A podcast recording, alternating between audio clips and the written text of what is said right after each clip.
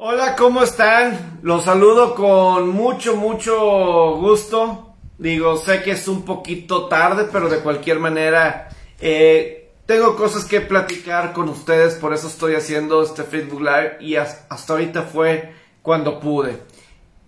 Porque sí quiero platicar varias cosas con ustedes que no he tenido la oportunidad eh, por toda la semana pasada que estuve de viaje. Eh, pero pues sí, creo que es creo que sí es importante. Con primero, digo, está mi viaje a la Ribera Maya a platicar todo lo que tenga que ver con el golf y el fin de semana tan espectacular deportivo que hubo con lo de Canelo, con lo de Checo y con lo que yo viví con Carlos Ortiz.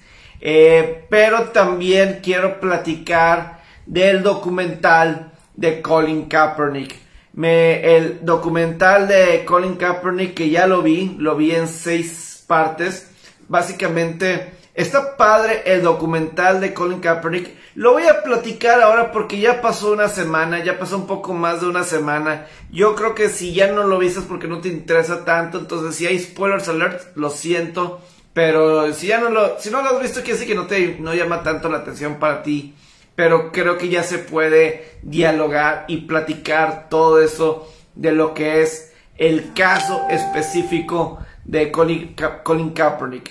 Quiero platicar de este tema porque son seis capítulos y creo que lo que me agrada así de cómo está hecha la serie es que está bastante eh, digerible. Te lo tratan todo con manzanas. Digo, puede estar de acuerdo o no con lo de Kaepernick, pero son episodios de 30 minutos, es decir, está muy digerible, es muy rápido, no te quita mucho tiempo.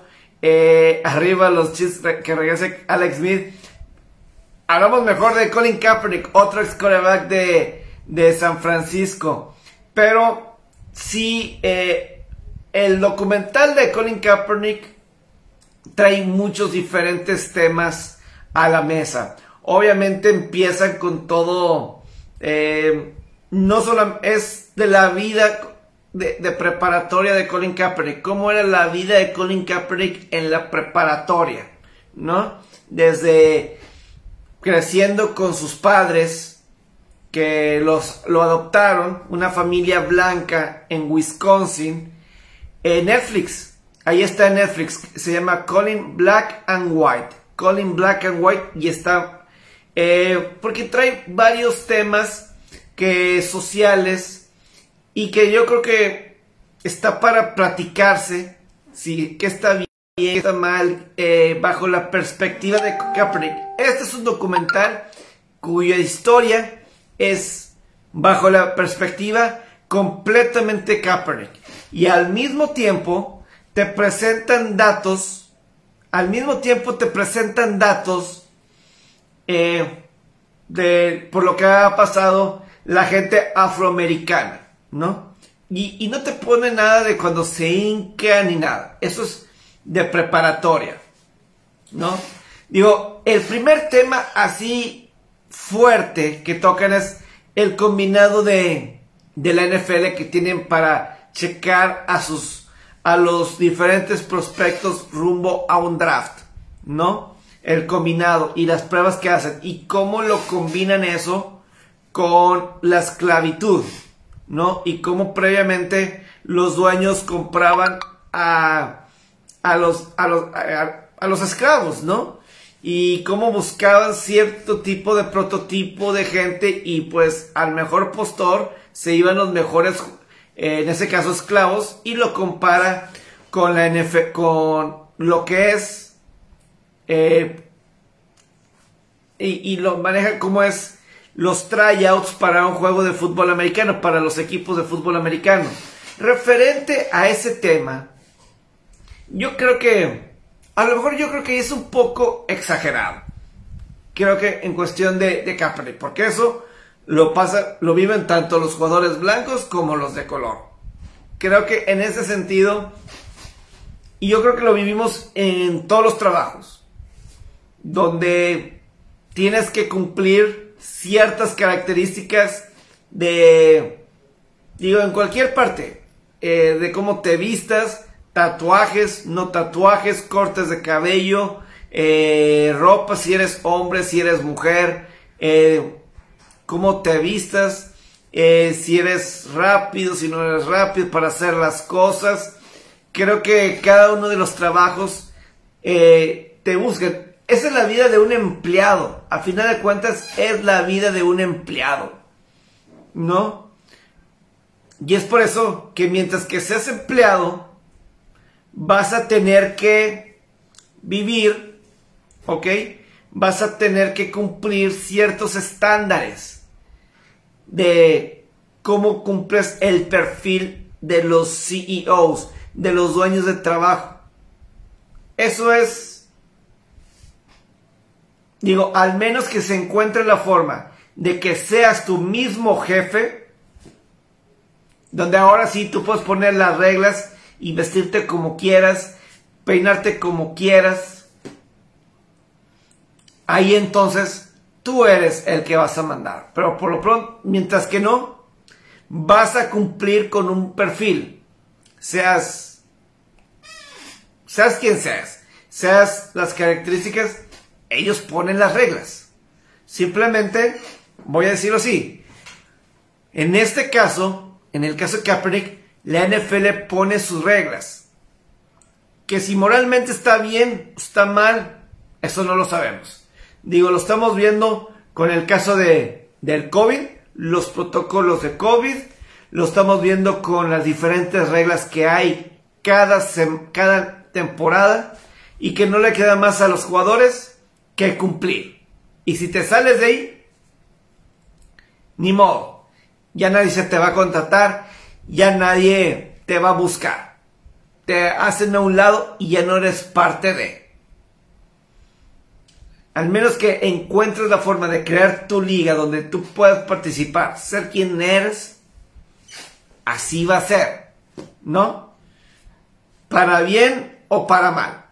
Digo, hoy Tom Brady estaba escuchando una, una, una declaración donde él evitó el tema de Aaron Rodgers, pero sí lo que dijo es que los dueños son los que ponen las reglas del juego y que como sindicato tienen que estar sólidos más tiempo juntos para poder eh, conseguir más cosas a favor de los jugadores. Pero pues la verdad es que los dueños tienen el control de todo. Y claro, porque a lo mejor un porque Brady no está, dice que no está de acuerdo que hayan agregado el partido número 17. Yo estoy de acuerdo que no hay, no hay motivo para que haya un juego 17. Pero los dueños tienen todo bajo control porque hay jugadores que les urge el dinero y que no ganan tanto dinero como ciertos tipos de jugadores y no tienen el lujo a no ganar cierta cantidad de dinero, a no jugar algo porque necesitas el dinero, ocupas el dinero. Pero es claro que sí, los dueños siguen controlando a los jugadores.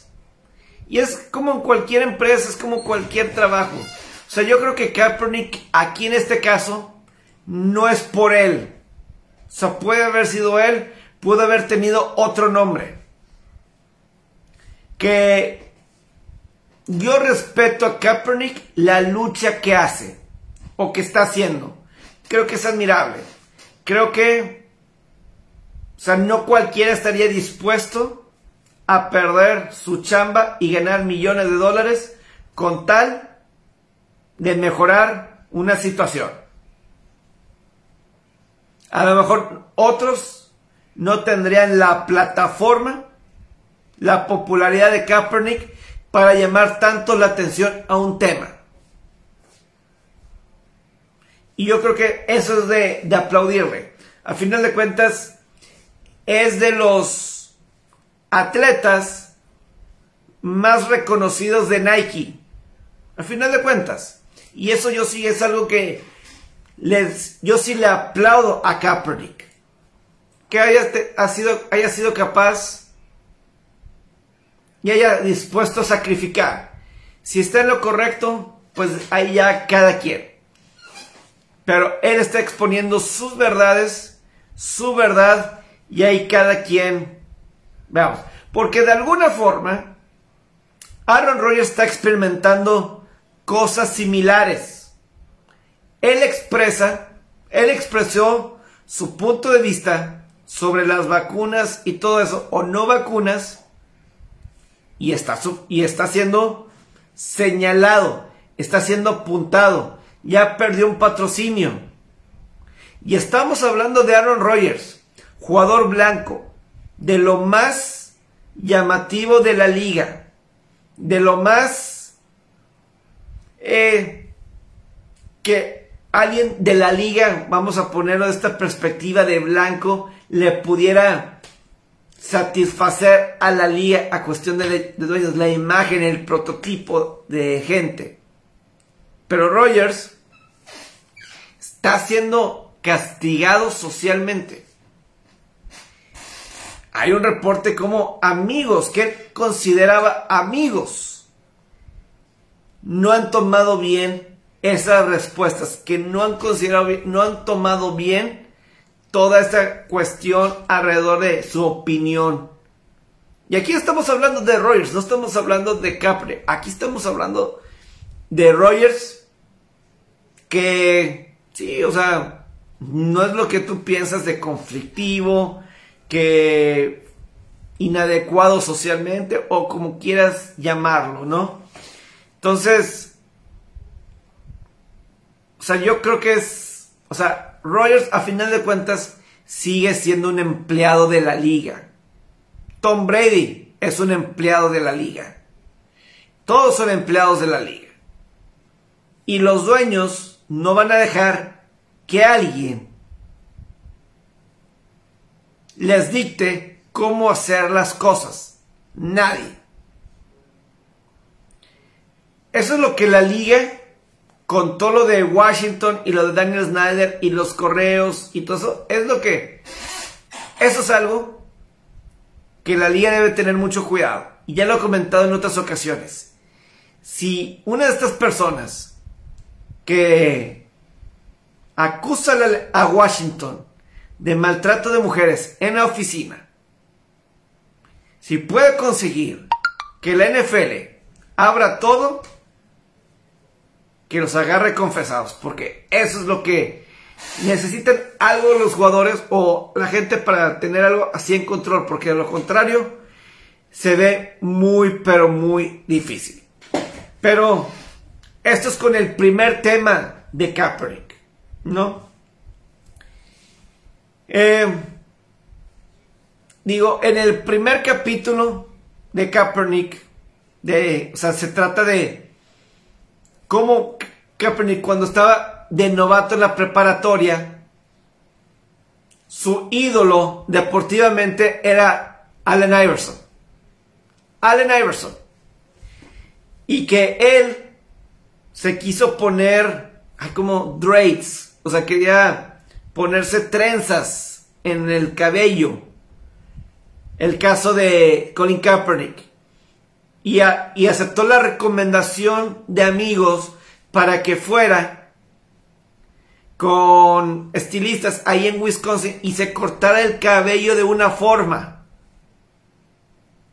Kaepernick. Y su mamá por un tiempo lo aceptó, por un tiempo lo permitió. Y para los papás era difícil la cuestión de los papás, porque para los papás es familia blanca en Wisconsin, en un área blanca. Y Kaepernick era adoptado, afroamericano, y lo difícil que eso era para Kaepernick. Sin embargo, hubo una vez que el coach de picheo de la preparatoria de Kaepernick le habló a los papás y le dijo, mientras que tenga el cabello así, no va a pichar con nosotros. Entonces los papás le hablaron y le dijeron, no puedes tener así el cabello. Incluso su mamá le dijo que por tener el corte cabello así, le dijo, he looked like a thug. Thug, o sea, de la calle, naco o como sea. ¿Cuál es la traducción real del thug? Todo es como naco, es como de la calle, corriente, criminal. Como la connotación que se le ha dado. Su propia mamá le dijo así, que te ves como un naco, te ves como un criminal. Y se, se quitó esas trenzas en el cabello, al estilo Allen Iverson. Eh, muy curioso. Eso, como lo ponen en la serie, o sea, la verdad es que ponen a los papás, o sea, Kaepernick pone a sus papás como si él los quería mucho y obviamente los dos lo querían a él. Es claro, le dieron una casa, educación, hacían todo para Kaepernick, por Kaepernick. Cumplirle el sueño de buscar ser mariscal de campo Kaepernick. Buscar el sueño. Hacían todo lo que podían por Kaepernick. Y, y entonces, obviamente sí, pero el que te diga eso, alguien que, que te quiere, pues, que sabes que te quiere, es muy doloroso. Muy doloroso. Entonces, pues era parte de tener que cumplir con cierto perfil. Bien o mal, pues tenías que cumplir con ese perfil. Y desafortunadamente, para la causa de Kaepernick, pues se tuvo que quitar ese corte de cabello.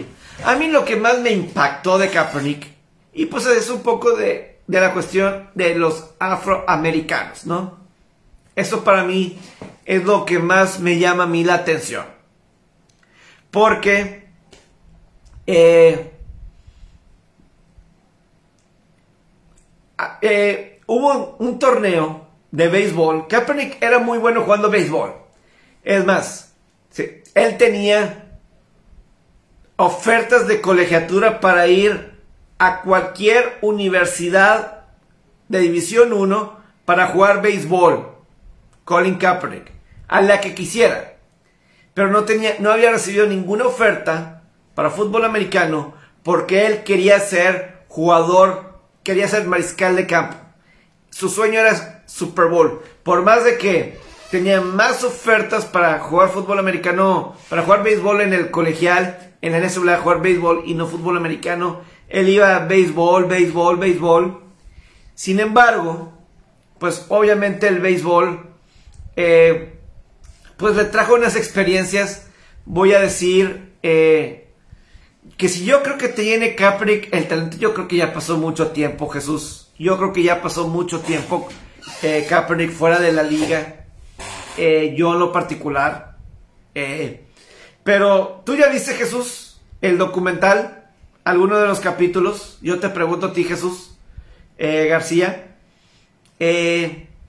Porque esa parte de los el torneo que iba de preparatoria de béisbol con su escuela eh, marca mucho. O sea,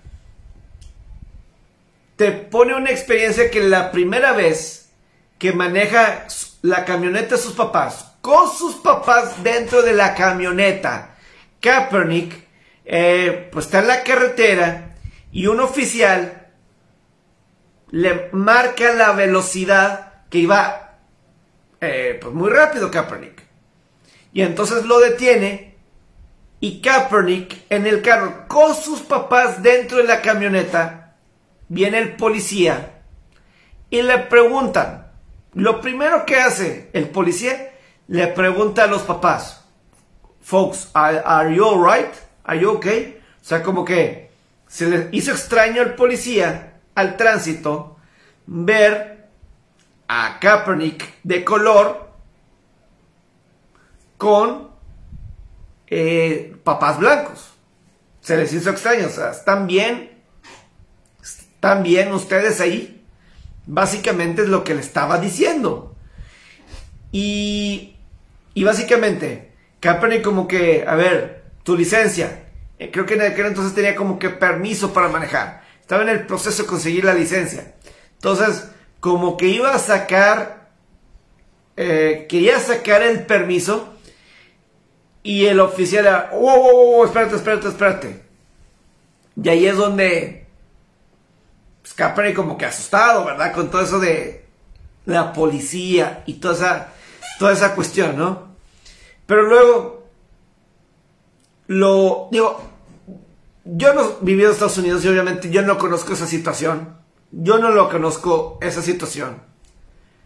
Sin embargo, o sea, como te lo ponen, en estos torneos en preparatoria de béisbol, estaba en, en los hoteles y en cada uno de estos torneos había alguien en estos hoteles blanco que veía a Kaepernick extraño envuelto en tanto jugador blanco, envuelto de señores blancos. Había una ocasión que Kaepernick, eh, por ejemplo, eh, quería dos helados.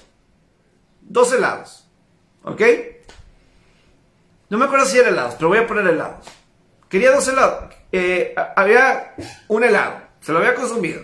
Por poner algo, helado. Total que pasa tiempo y quería otro. Pero cuando va, le dicen que no, porque ya tuvo su, un, su nieve. Y una chava, ¿eh? Dijo que no porque ya tenía su nieve. Sin embargo, cuando había otras personas que sí le daban más, le repetían. Si quería otra, otro y otro y otro más. Luego también una señora, una señora eh, como que agarra una manzana que estaba ahí para todos. Simplemente una canasta con manzanas, agarra una manzana y se la queda viendo. Y ven al chavo con sus papás. Pero la señora va y toca al chavo y le dice a sus papás, ¿lo está molestando? Y dice, no, es nuestro hijo adoptado muy bien, haciendo el trabajo del Señor y que no sé qué. También hay otra, otro momento en el que estaban todos en una, el equipo de Kaepernick de béisbol estaba haciendo desorden dentro de, pues, una sala. Estaba haciendo mucho, pero mucho, pero mucho desorden. Y entonces llega una persona que también se le quedaba viendo a Kaepernick y, y, los calla a todos, y los calla a todos. Y luego voltea a Kaepernick y le dice, a ver, muéstrame tu número de cuarto. Y le dice Kaepernick, pues tú ya vi, tú me viste llegar con mis papás. Y todavía le dice, la señora, tienes suerte que no llame a la policía. Entonces, como que ahí pone estas cuestiones que él vivía de discriminación por vivir en, en una sociedad blanca, mediante una sociedad blanca, y él siendo eh, de color, siendo de color. Debe ser muy difícil eh, por, por, esa parte, por esa cuestión, el cómo lidiar con, con eso. Eh, es que por ejemplo, había en, en esos torneos también había, por ejemplo, eran puros equipos de jugadores blancos, ¿no? De béisbol, había puros jugadores blancos. Y de repente llega un equipo de color, puros jugadores de color. Y de repente los jugadores de color pues hacen un pequeño grito, sonido, pero tranquilo y ya lo estaban amenazando con sacarlos del hotel. Mientras que al lado de ellos había jugadores blancos que estaban luchando, haciendo desorden, pero no los trataban de, de tal forma. Eh, y pues obviamente el, béisbol, lo que decía Kaepernick del, que del béisbol no podía ser él en el béisbol, no podía ser él con el fútbol americano se sentía que era él al jugar fútbol americano. Y es que simplemente creo que la sociedad marca patrones, marca reglas muy, muy cañonas, muy, muy cañonas de cómo es y cómo son y y ataca un poco personajes de televisión de color como Carlton Banks del Príncipe de Bel Air, como Steve Urkel de Family Matters, que se comportan con un comportamiento de blanco o que gente blanca los acepta. Yo ahí creo que es un poco agresivo por Kaepernick por ese lado. Creo que sí es un poquito agresivo porque, pues de alguna forma tratar de entrar ahí, ¿no? De tratar de entrar a una sociedad. Que es lo, lo complicado. Si este documental de Kaepernick, digo, yo no sé si más adelante seguirlo platicando, seguirlo comentando. Pero sí es, sí es, sí son temas muy delicados. Y que a mí en lo particular, obviamente te hace sentir Kaepernick un poco...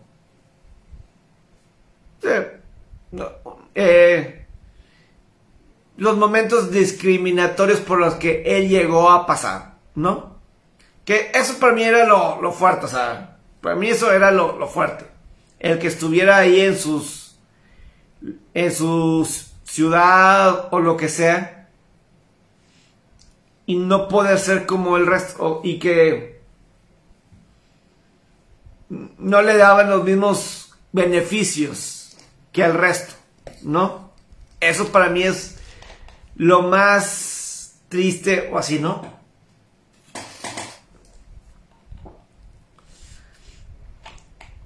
Pero a final de cuentas, y yo creo que lo decía ayer, y ahorita en la sociedad, ahorita en la sociedad hay reglas, hay patrones. Y les digo una cosa, la gente acepta esos patrones. La gente no le queda de otra más que aceptarlo. No nos queda de otra más que aceptar las cosas como son. Y a veces es bien complicado aceptarlo. Eh, hay, una, hay algo que sí me llama mucho a mí la atención de la cuestión de, de Kaepernick. Que por ejemplo, cuando estaba todo, cuando le tocaba a Kaepernick tener que decidir por qué deporte enfocarse, si béisbol o fútbol americano, béisbol o fútbol americano, ¿por qué irse?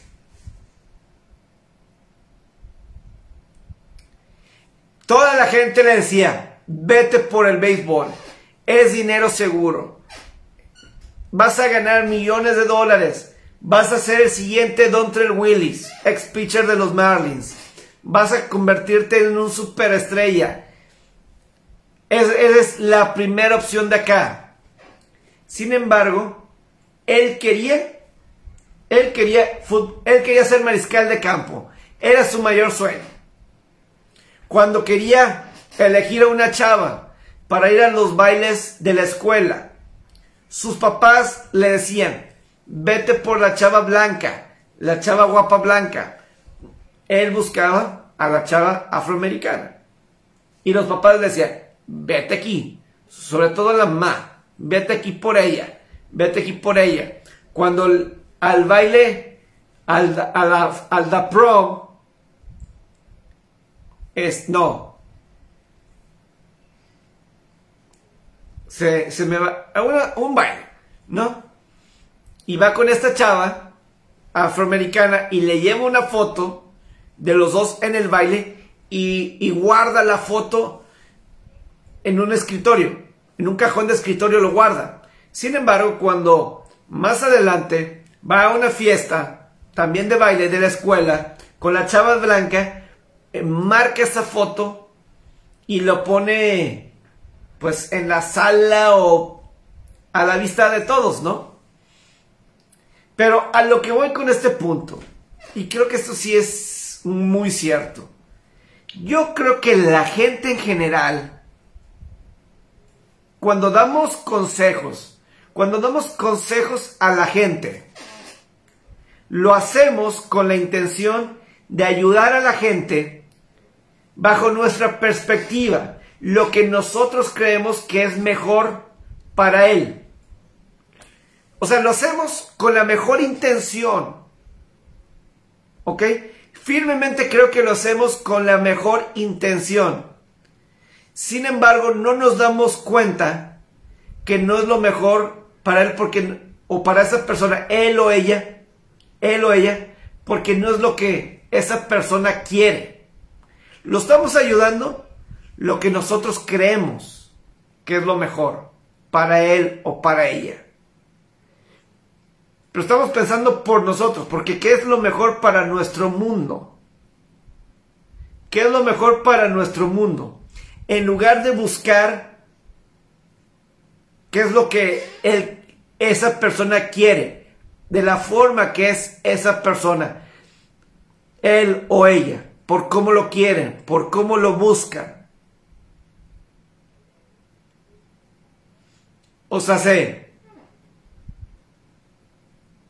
Me explico. Que, de alguna forma, no sé si empresas con como Netflix o como, vamos a decirlo, ahorita en Google, si yo pongo y busco y digo, quiero comprarme una chamarra, y me ponen chamarras ahí Google o Facebook, te van a venir con ofertas de las mejores chamarras.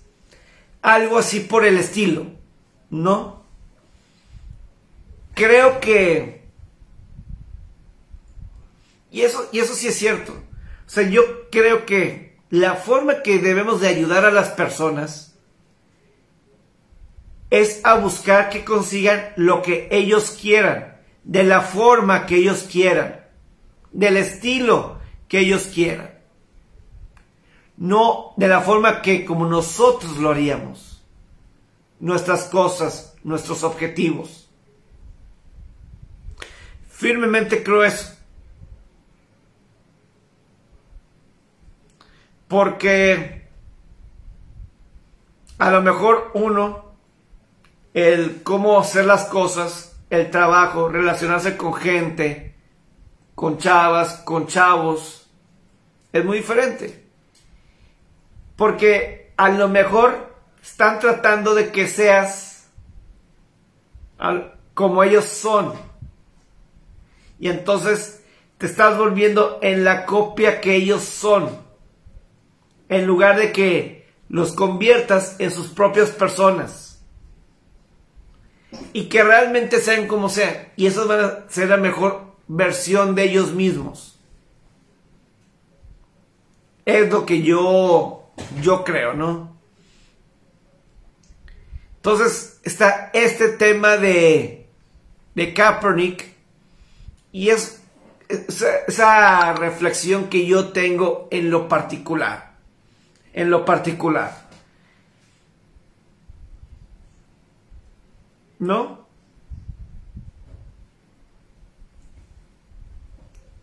En lo particular. Es lo que yo siento, yo lo que yo preveo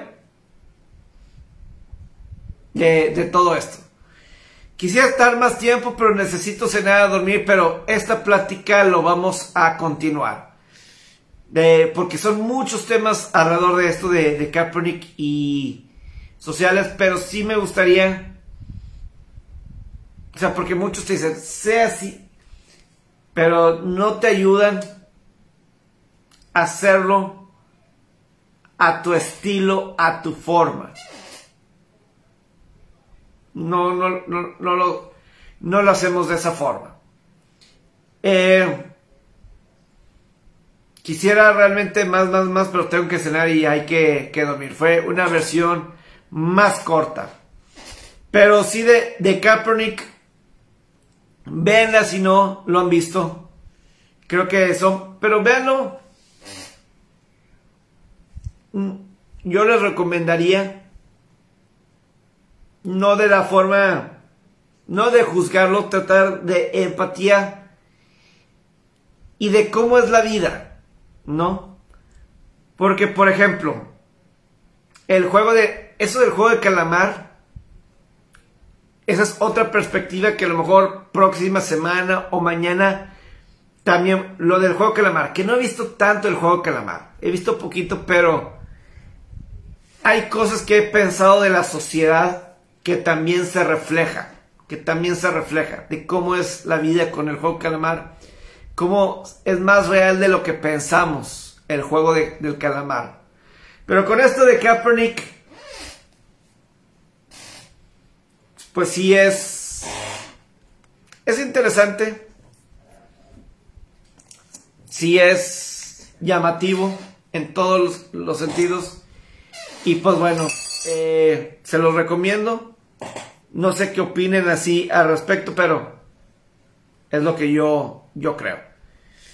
Fue una versión más corta, más rápida de esto. Ojalá que así rápido en otras noticias los Green Bay fue multado 300 mil dólares. Aaron Rodgers fue multado 14 mil dólares por violar políticas de COVID. También otro de los receptores. Nick Chubb de Cleveland tiene COVID-19. No sabemos si va a jugar esta semana contra Patriotas. El mismo Rogers aún no es un hecho de que va a estar listo para el domingo contra Seattle. Se puede perder dos partidos. Creo que eso es lo llamativo. Yo no entiendo por qué a Nikola Jokic de Denver solamente le dieron un partido de suspensión. Yo creo que hubiera sido como cinco juegos. A lo mejor porque no tiene historial.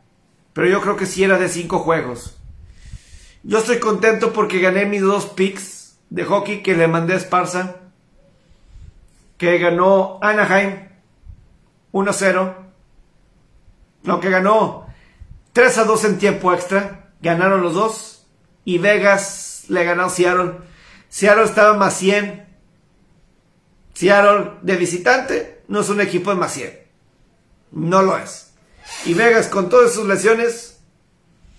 Seattle de visitante. Y está más 100. Y el otro está menos 119. La probabilidad es buena de que gane Vegas o que pierda Seattle son de las cosas importantes. Y Carlos Ortiz, desafortunadamente el mexicano, el golfista, se va a perder el abierto de Houston. Se lo va a perder por cuestión de una lesión en el hombro. Que ya tenía desde el torneo de Japón, en el Soso Championship. No va a poder estar de regreso. Y pues bueno, desafortunadamente para él, no va a poder defender el título que ganó en Houston hace, hace un año. Pero bueno, ya me despido. Que tengan un excelente día. Saludos.